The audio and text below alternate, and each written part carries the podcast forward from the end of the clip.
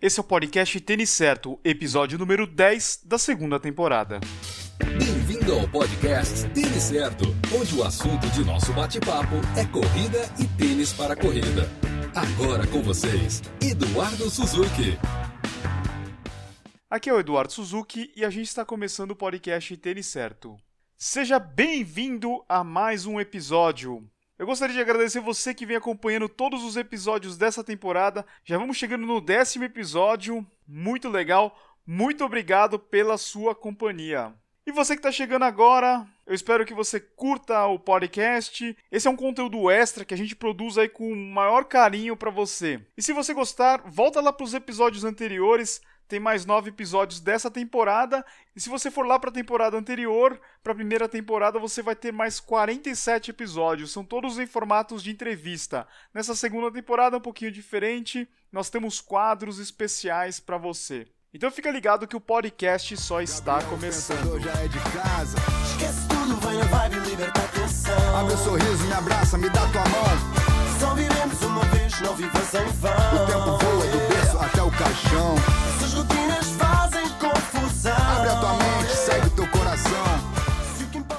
Hoje no Correr pelo Mundo, a Carol vai falar sobre um dos países que eu mais gosto. Eu posso até dizer que é o meu país favorito, Portugal. Meu, que lugar incrível. E o Felipe Rabelo vai dar uma aula no quadro dele, no quadro Preparação Física e Treinamento. É sério. Minhas medidas na vida não é o mundo que mede. Já fui ao fundo do poço pra ver que o poço tem fim. A Carol vai falar sobre a meia maratona de Lisboa. Lisboa que tem duas meias maratonas mais famosas, né? Uma no primeiro semestre e outra é uma meia dentro da Rock and Roll Marathon, que também é famosa e atrai muita gente para correr essas provas. Carol, quais são as suas dicas para quem tá afim de correr em Portugal? Correr pelo Mundo, com Carolina Otero.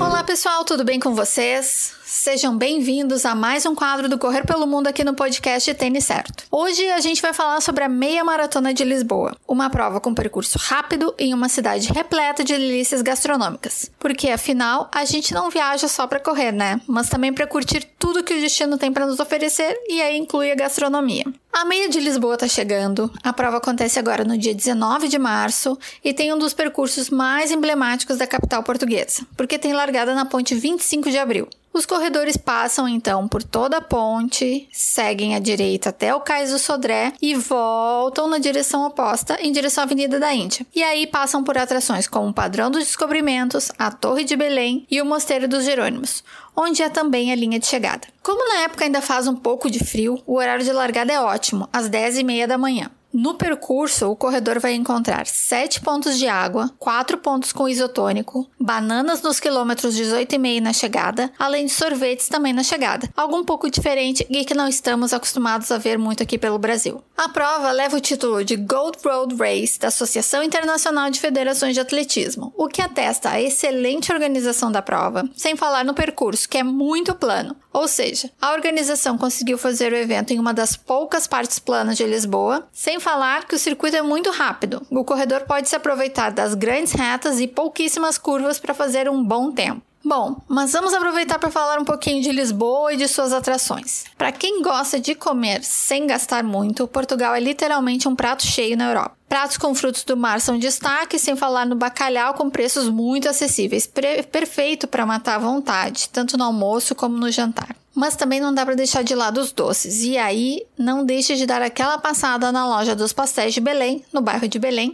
A loja é uma verdadeira instituição portuguesa, onde desde 1837 são fabricados os doces em sua receita original, segundo os proprietários. E não deixe de visitar também a Pastelaria Suíça, que fica na Praça do Rocio, servindo docinhos deliciosos desde 1922 e a gente destaca, claro, os doces com ovos, como os ovos moles. É muito fácil de se locomover por Lisboa, seja por metrô ou seja por elétrico. Aliás, não deixe de fazer um passeio de elétrico. Os bondes de Lisboa, super tradicionais. Lisboa também possui alguns elevadores, uma espécie de funicular que te levam por ruas super íngremes na cidade. E aí a gente destaca o Ascensor da Glória, que te leva da Baixa, na Praça dos Restauradores, até o Bairro Alto, onde a noite acontece em Lisboa. E era isso, pessoal. Espero que vocês tenham curtido as nossas dicas de hoje.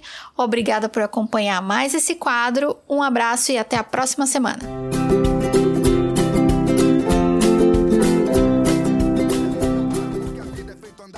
Poderia ficar conversando aqui com a Carol sobre Portugal o dia inteiro. É sério, pra você ter uma ideia de quanto eu gosto de Portugal, eu vou para Lisboa todos os anos. Eu adoro aquela cidade. Só da Carol falar ali dos pastéis de nata já me deu água na boca. É uma delícia você comer lá um pastelzinho de nata com um galão. Não tem nada melhor. Galão é como eles chamam o café com leite num copo grande. É só você chegar ali no balcão e falar assim: eu quero um pastel de nata e um galão. O cara já vai te trazer lá o, o café com leite e o pastelzinho. É muito legal e é uma delícia. Dizem que nasci no país errado, balelas, ninguém tem para Para nós brasileiros, eu acho que os preços em Portugal são bem razoáveis. Os custos de hotel, de transporte, alimentação chegam a ser 20 a 30% mais baratos do que na França, na Itália, na Alemanha, para você ter uma ideia. Então, se você quer um lugar fish, como os portugueses falam, para correr na Europa, Portugal é uma ótima dica, tanto para meia maratona, 10K, São Silvestre. Vale a pena você dar uma pesquisada em Portugal. Todas essas informações você encontra lá no calendário do Correr pelo Mundo. Lá você vai encontrar todas as provas de Portugal. Então é só você acessar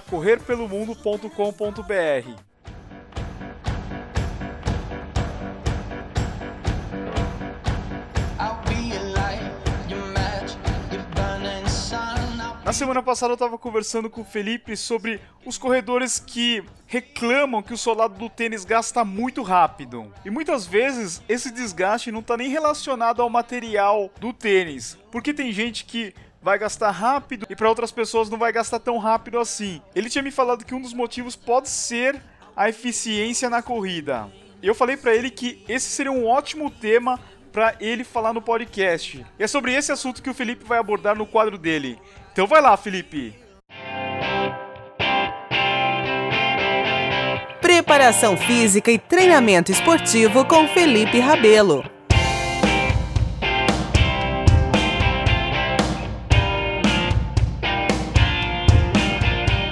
Galera, tudo bem? Aqui é Felipe Rabelo mais uma vez. Eu sou preparador físico de atletas e hoje a gente inicia mais um episódio do podcast têniscerto.com. O assunto de hoje, no episódio número 10, é eficiência da corrida. E para iniciar essa conversa, a gente precisa entender o que é VO2 máximo e o que é economia de corrida. Eu acredito que muitos de vocês já ouviram falar sobre esse conceito.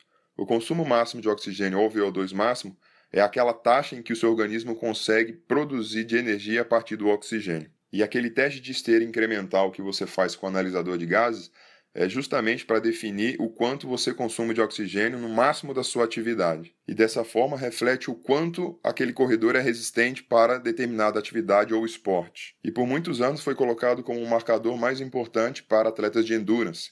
Então, quem tivesse o maior VO2 máximo era o que tinha mais chance de desempenhar bem durante uma corrida de longa distância, por exemplo. Mas a ciência evoluiu e o conceito de economia de corrida parece ser algo muito mais importante hoje em dia. E ter uma boa economia de corrida significa consumir menos oxigênio para uma determinada velocidade. Ou seja, você precisa de menos energia para desempenhar aquela velocidade de corrida. Então, se pegarmos um exemplo prático, dois corredores com o mesmo VO2 máximo, aquele que correr a 15 km por hora consumindo menos oxigênio é considerado o mais econômico. E aí você pode me perguntar: tudo bem, mas como é que eu faço para me tornar mais econômico? Muitos estudos mostram algumas intervenções de treinamento que melhoram a economia de corrida, como o trabalho de pilometria, o treinamento de força máxima e também o treinamento em altitude. Mas um ponto importantíssimo que pode fazer você se tornar mais econômico é justamente se tornar mais eficiente no lado biomecânico. Focar no padrão da sua marcha e também na conexão das ações das articulações é o primeiro passo. Lembram dos episódios anteriores em que a gente comentou sobre o movimento dos braços? Esse também é um ponto importantíssimo quando a gente fala de eficiência biomecânica. Mas o ponto principal da nossa conversa hoje é falar sobre o tempo de contato com o solo. E todas aquelas correções que seu treinador faz durante os treinamentos fazem muito sentido agora. De não realizar o contato do pé com o calcanhar, e sim com o antepé. Dessa maneira, você consegue gerar muito mais força de maneira eficiente, empurrando o chão para trás. E por mais que você deva amortecer a sua passada, gastar muito tempo em contato com o solo só faz dissipar calor e você perder energia. ou seja, você se torna menos eficiente. É claro que é dependente da velocidade com que você corre. Se você estiver em alta velocidade, o tempo de contato com o solo vai ser menor do que comparado a um ritmo mais lento. Então é importante adequar o tempo de contato do seu pé com o solo de acordo com seu ritmo de corrida. Uma dica bem legal é você pedir para alguém filmar você correndo, tanto de frente quanto de lado. Hoje, com todas as possibilidades de câmera lenta, né, o super slow motion, você consegue analisar com calma, junto com o seu treinador, junto com o fisioterapeuta, a maneira com que você corre e também o tempo de contato com que você gasta a cada passada. E caso você queira uma análise mais aprofundada, mais detalhada da sua corrida, existem algumas clínicas especializadas nesse tipo de serviço.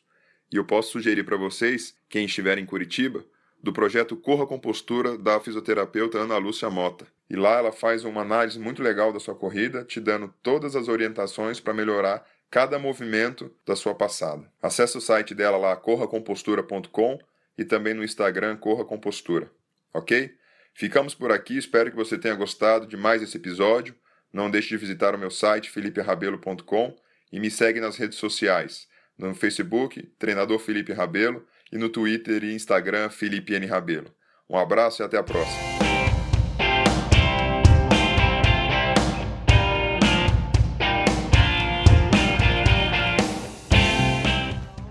Valeu, Felipe! Cara, você mandou muito bem na sua explicação. Essa explicação do Felipe foi uma verdadeira aula, você não acha?